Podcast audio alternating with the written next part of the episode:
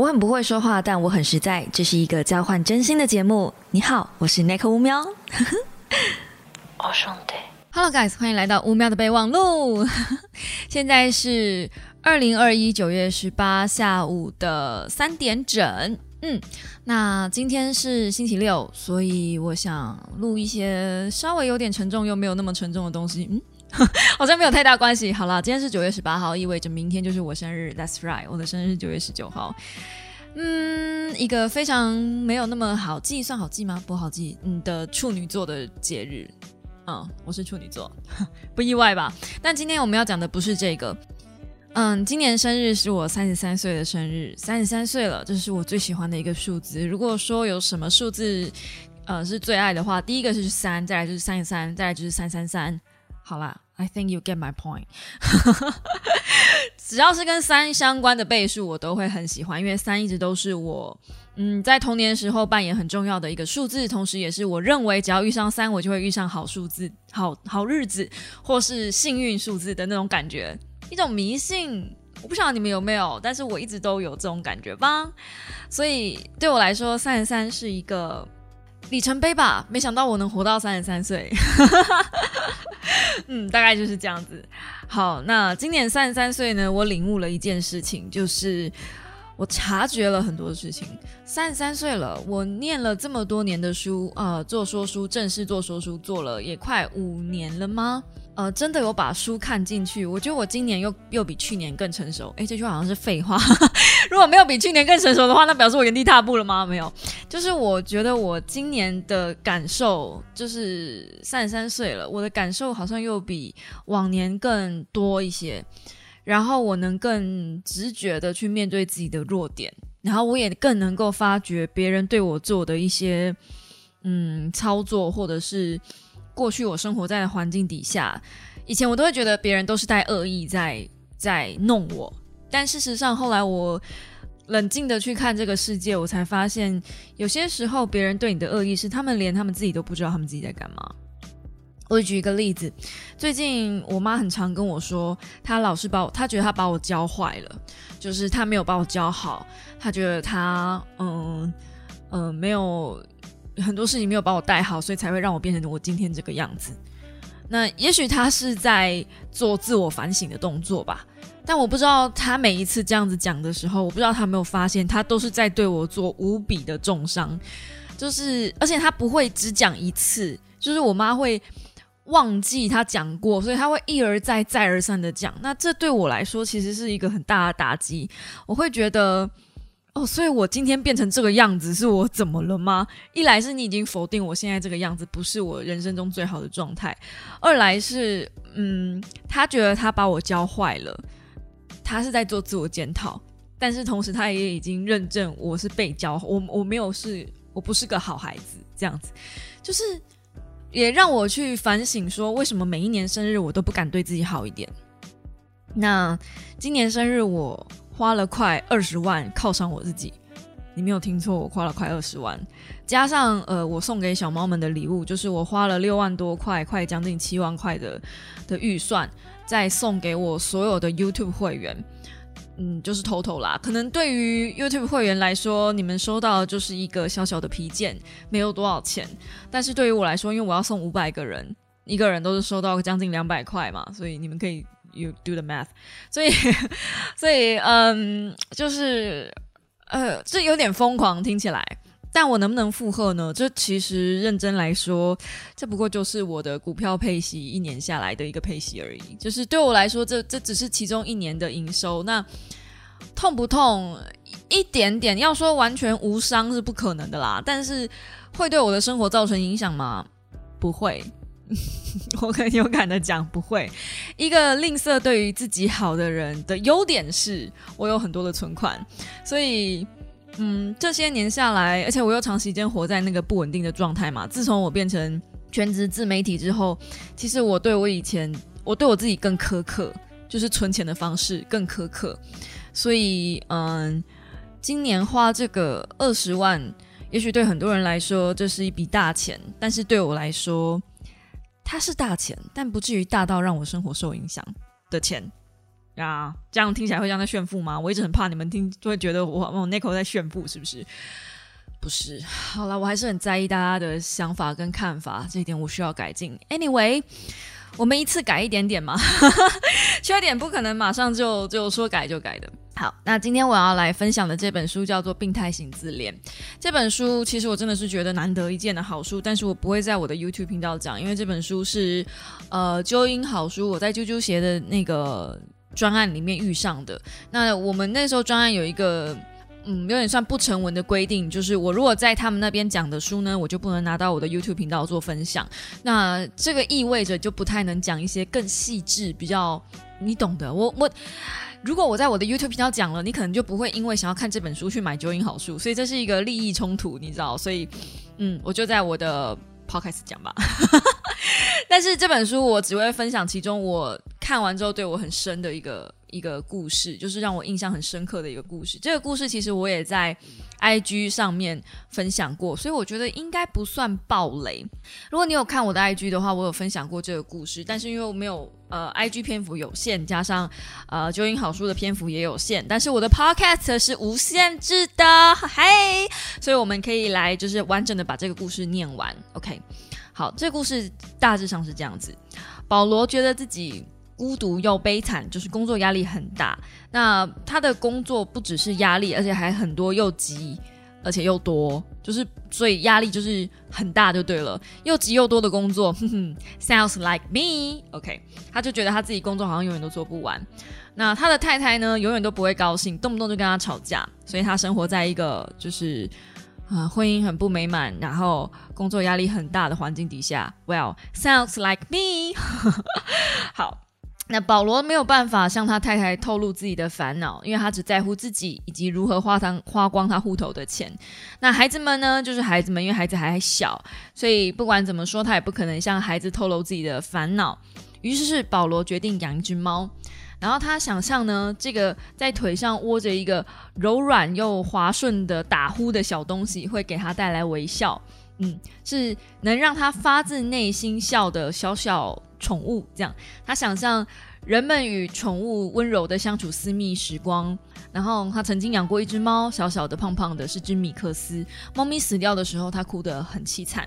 如果养宠物的话，当然会选猫。有只猫会让他好过很多。他跟孩子说想要养猫的时候，他们也呃欢声雷动。你知道小朋友的要养猫，哎耶这样子。那 Christine 呢，就是他的老婆，并没有反对。令人意外的是，这是相当令人意外，就是他老婆他原本以为他老婆会反对他养猫，但是他老婆居然没有。保罗说想要从动保协会去领养一只猫，因为他说这对他来说很重要。这世界上有这么多被抛弃的可怜动物，他嗯深深的触动，为这件事情而触动。某一天。Christine 就是他老婆，宣布要给家人一个惊喜。保罗不知道是什么惊喜。他们到呃猫咪养殖场去，他在那边预定一只猫，而且呢是品种猫。然后为了不让孩子失望，保罗什么都没说，只开出一张高价的支支票。那愤怒跟悲伤犹如梗在喉间。好，这个故事其实我有在 IG 分享过，也会在 Podcast 不是，也会在纠音好书里面分享。现在我又在 Podcast 分享了。为什么我一直重复在讲这个故事呢？是不是太太在对先生做的这件事情？当然，我在另外两个频道，呃，另外两个平台是 IG 跟 Join 好书分享的时候，其实我比较关注的是。大多数人也比较关注的是太太怎么可以这样对先生？他明明知道先生想要的是什么，但是却给他相反的东西，因为他就是你知道想要操控他先生嘛。他觉得把先生的尊严或是欲望踩在脚底下，这是对他来说是一件很愉悦的事情。这就是所谓的嗯病态型自恋人格嘛。但我们今天要讲的不是这个，我今天想要把重点关注在保罗这本书。很棒的是他。提出了几点能让保罗思考的东西。那虽然他是在问保罗，比如说是什么使你对于被抛弃的动物特别有感？是不是你过去的自身经验有关？是否你也曾经感觉被遗弃？如果是如此，在什么样的状况下被谁？那为什么你会有时会让你的太太有时间比你超前部署？你是否觉得要主张自己渴望的事情或者渴求付诸行动很难？那若是如此，这样的行为是跟太太交往才开始的，或者是更早？那更早是什么时候？将自己渴望的事情付诸现实，你觉得会发生什么事？那如果曾经这么做了，遭遇到阻碍或者被禁止吗？如果是的话，是在什么时候？怎么发生的？被谁阻碍或是禁止？为什么你会这么害怕将渴望付诸现实呢？上述这些情境跟你的问题答案之间有什么关联呢？当下状况你是否留意到有跟某些因素相互呼应呢？等等的。你知道这每一个问题几乎都打在我心上，因为我对于对自己好这件事情，我一直都很害怕。哦，可是我不知道我自己在害怕什么。这也是为什么这一次生日，我毅然决然的，我决定买一个名牌包给我自己。嗯，我需不需要这个名牌包？理论上我不需要，没有人会需要一个名牌包。可是我渴不渴望这件事情？我很渴望。我这个渴望已经是从 Selena Gomez，就是我很喜欢的那个歌星，他去代言那个嗯 Coach 那个品牌，从那个时候开始，我就注意到名牌包的设计都很好看，是那种有流线型的好看，而且真的是人家能当设计师是那那个包已经不只是一个包包了，它简直就像艺术品一样。那我又喜欢看漂亮的东西，再加上。嗯，所有的名牌他们在拍时尚大片的时候，确实是每一张照片都很好看。他们都出自一些很有名的摄影师之手，所以拍出的那种氛围感，或者是他营造出来的那整个气氛，我很向往。可是我不敢去向往。我一直都不敢向往。也许这件事情可以追溯到更早以前，从我大学同学拿着名牌包来来油画课上课的时候，我也许就注意到了；或者在更早以前，我也许高中的时候跟我妈去逛百货公司，不小心我瞥了一眼迪奥的呃 Lady 迪奥的那个正方形的包包；或者在更早以前，我不知道，反正我从很早以前就觉得那个是一个我得不到的东西，而且我不配拥有的东西。那 这是一个很可怕的事情。也许这件事情从很久很久以前，你们听我讲到烂掉的，就是那个估账的那一百张的股票的利息的股息，然后可以让我姑姑去买一颗名牌包这件事情。也许从这件事情开始，我就已经在心中种下因子了，是这个东西是令人向往的，而且它是一个很昂贵的东西，而且是我不配拥有的东西。即便到今天。就我明明已经有能耐去买下一颗包了，我先跟你们说，我不是用分期付款，所以啊，这也可以讲在后面我再补充好了。我觉得如果你要拥有一个好东西的话，你需要用到分期付款，那表示你不值得拥有它。OK，这是我自己的奇怪的观念，但 anyway，这我们可以之后再补充。嗯，我觉得拥有一个好一点的东西，就是光是这个名牌包，拥有这个名牌包对于我来说，它不是只是一个包而已。它对我来说比较像是一个心灵治疗。我第一次进去一间名牌的店，我甚至很害怕踏进那些有牌子的店。嗯，然后我第一次买下自己的一个有牌子的包包，其实不是这一次的生日，是八月份的时候。那时候我第一次，那一天我记得是我的心理医师第一次问我说：“你在你的婚姻中感到快乐是什么时候？”然后我答不上来。不要说在我的婚姻中感到快乐了，这这几年来，近几年来，能够我想到能够就是感受到快乐，我真心发自内心笑出来的时候，是二零一九年。Holy shit！这这这这很严重，你知道吗？而且我觉得这很不健康，而且那个只是一个瞬间，而且还是我想了很久，我真的想了很久，而且这两天我才想出来的。二零一九年，那。我就决定，我应该要对自己好一点，因为这世界上没有人能对我好。如果我都不对我自己好了，到底有谁能对我好？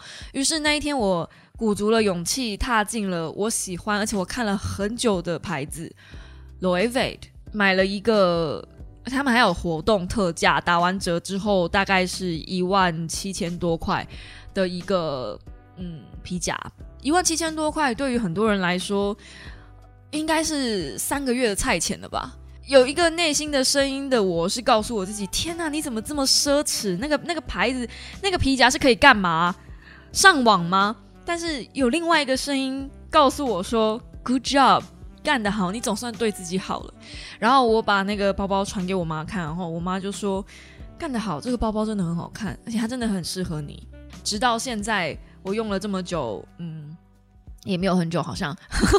就是呃八月到现在，就是反正就是我拿了那个包那么久之后，我还是每天都很喜欢它，而且它手感真的都非常非常好。然后再加上我买了那个包之后，我的财运开始变好，意外吧？嗯，真的是，我好像在直播分享过这件事情，就是它是我的招财小道具。我真的是，嗯，有了它之后，我的案件源源不绝。这是另外一种困扰，嘿，体力活的困扰。但 anyway，这是我们题外话。然后我就发现，真的要对自己好，哎。于是我下定决心，决定要来买名牌包。然后我做了一大堆的功课，从一开始我想要买的那个 Loewe，我本来想要买 Loewe 的 Flamingo，它是一个看起来软软的、造型很大的一个类似托特包的东西。可它就软软的，然后肩带细细的，它显然不能放太重的东西。虽然它真的很好看，它是我的梦想一品，但是呢，sorry，当你不能带一本书、带一些比较实用性的东西的时候，我就不会买它。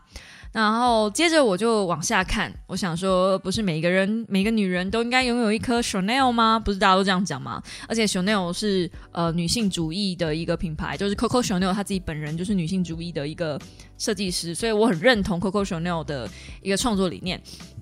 我很喜欢 Chanel，而且它的包包真的很保值。然后我去看了一下，它所有的包里面。嗯，最实用的那一颗大概就是流浪者包，但你有发现吗？那颗流浪者包超容易撞包，这世界上几乎有一半的女人都拥有一颗 Chanel。我实在是不想要花一大笔钱，然后跟人家拿一模一样的包上街，这是我自己本身很大的忌讳，所以 sorry 咯。而且流浪者真的很重，那一颗包什么东西都还没有装就已经很重了，那上面一大堆链条，每个女人都该拥有一颗 Chanel 放在家里吗？Thanks，但是我想要一颗可以拿出去的包，所以接着我就去看迪奥，Lady 迪奥是我很喜欢的一个品牌，呃。应该说，Lady 迪奥是我很喜欢的一个品牌，然后 Lady 迪奥是我很喜欢的包，因为我高中就看过它了，它那个正正方方的感觉我真的很喜欢，背起来典雅又气质，但是它只能典雅又气质。你今天如果就是拿了一个嗯，穿穿搭的时候，你穿牛仔裤 T 恤，然后你背一颗很典雅又气质的包，这样很奇怪。第二个是它也很重，就这些包真的到底在干嘛？就因为它们是真皮的，然后都是用一些很好的五金，所以呢，真的很重。然后老问题，我实在是不想要，就是让这些包是有局限的。我希望我拿的这个包，它是可以跟着我到处跑的。最后我买了我意想不到的品牌，当年跟我爸去澳洲，呃，不是去欧洲，然后。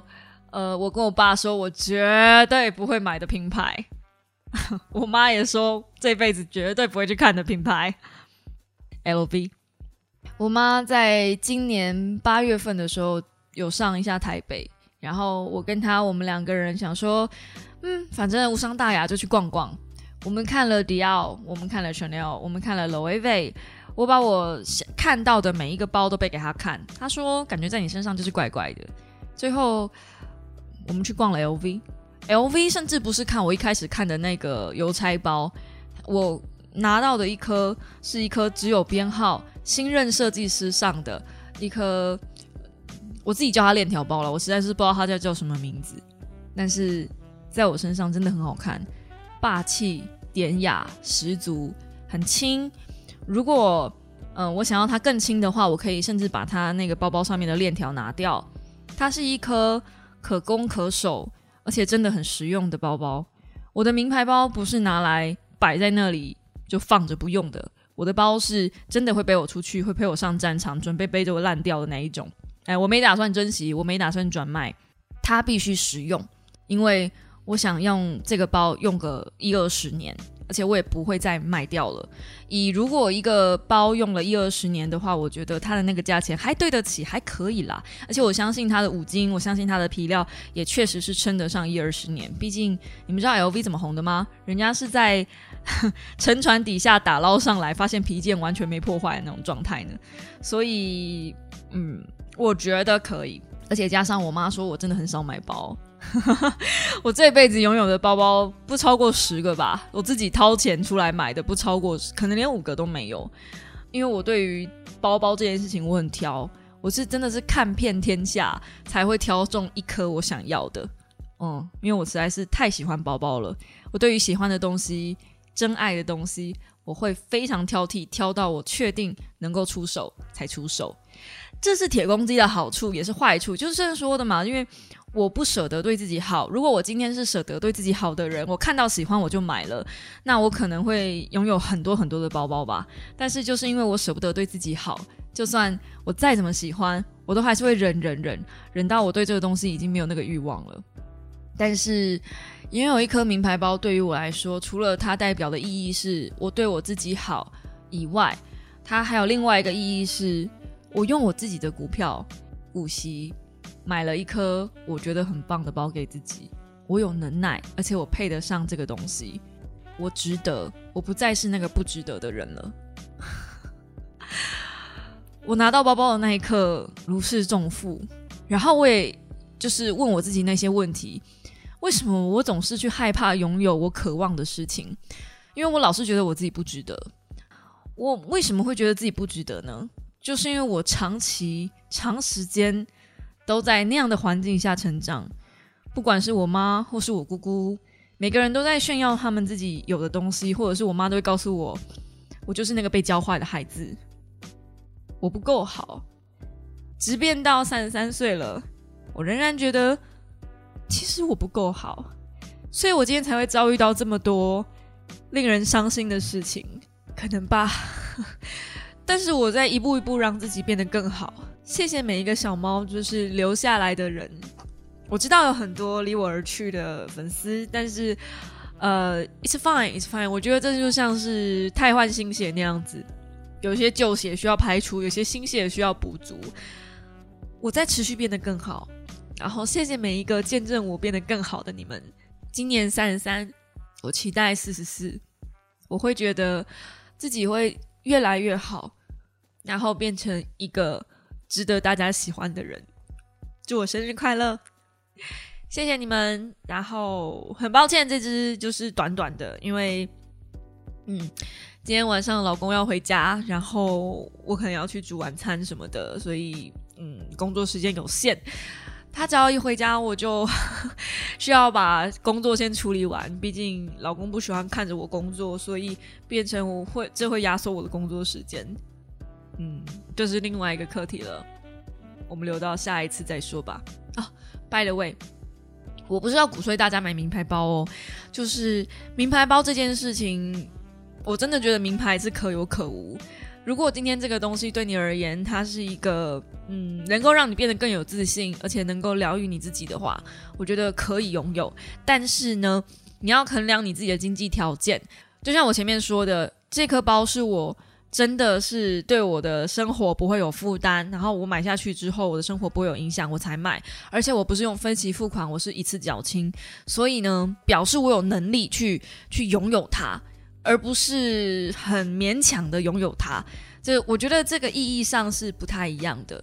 买包本来就是有一种仪式感的感觉，尤其是买名牌更是了。所以就嗯，大家大家自己量力而为哦，一定要量力而为哦。我很怕给你们错误的误导观念哦，不是这样子，绝对不是这样子的。OK。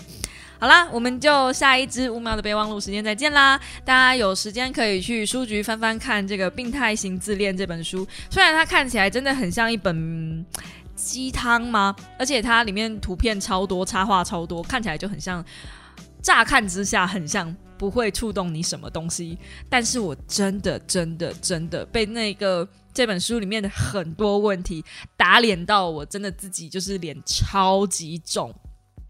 我被这本书激励了，然后他也提醒我了：“I deserve it, you deserve it。”没有人是不值得的，所以去书局看书吧。我们就下一支五秒的备忘录时间再见。如果你喜欢我的 podcast 的话，可以在 Google Podcast、Spotify、Sound、KK Bus、Google 哎，Google 是不是念过了？反正你们懂的，就是那一些平台可以找到我。那期待你的五星留言，我们下一支 podcast 见喽，大家拜拜呀。